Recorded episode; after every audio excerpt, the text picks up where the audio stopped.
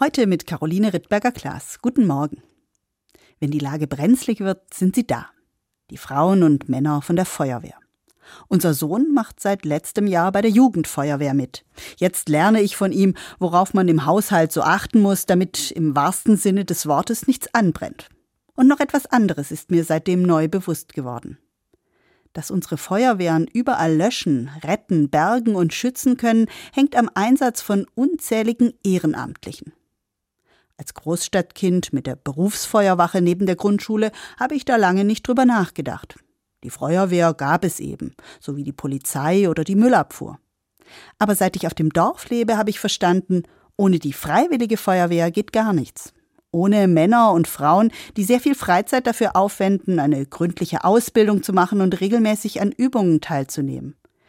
Die, wenn ein Alarm reinkommt, zu Hause, bei der Arbeit oder in ihrer Freizeit alles stehen und liegen lassen, ins Feuerwehrhaus eilen und rausfahren. Die beim Einsatz manchmal Schlimmes erleben und sich zur Not auch in Gefahr begeben. Und die sich auch dann nicht frustrieren lassen, wenn doch nur ein Mülleimer gebrannt hat, der bei der Ankunft längst gelöscht ist. Manche von ihnen bilden in ihrem Ehrenamt gleichzeitig auch noch Jugendliche aus und vermitteln ihnen nicht nur die nötigen Kenntnisse über Schläuche, Geräte und Gefahren, sondern auch noch Verantwortungsbewusstsein und Gemeinschaftsgefühl. nicht zuletzt Spaß an der Sache. Vor diesem Einsatz der freiwilligen Feuerwehrmänner und Feuerwehrfrauen habe ich großen Respekt. Und ich bin wirklich dankbar, dass es sie gibt, schon gerade in Zeiten, in denen der Krieg nicht weit weg ist und auch bei uns vor Sabotageakten gewarnt wird.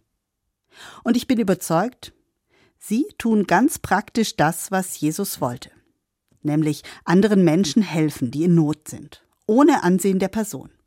Tut Gutes, ohne etwas dafür zu erhoffen, hat Jesus gefordert. Wer bei der Feuerwehr ist, macht das und ist da, wenn's brenzlig wird. Übrigens, falls jemand noch Zeit übrig hat und eine neue Herausforderung sucht, neue Freiwillige werden überall gesucht. Die Ausbildung bei der Feuerwehr kann man auch als Erwachsener noch machen. Einfach Kontakt aufnehmen. Vielleicht wird daraus ja ein Ehrenamt mit Sinngarantie. Caroline Rittberger-Klaas, Tübingen, Evangelische Kirche.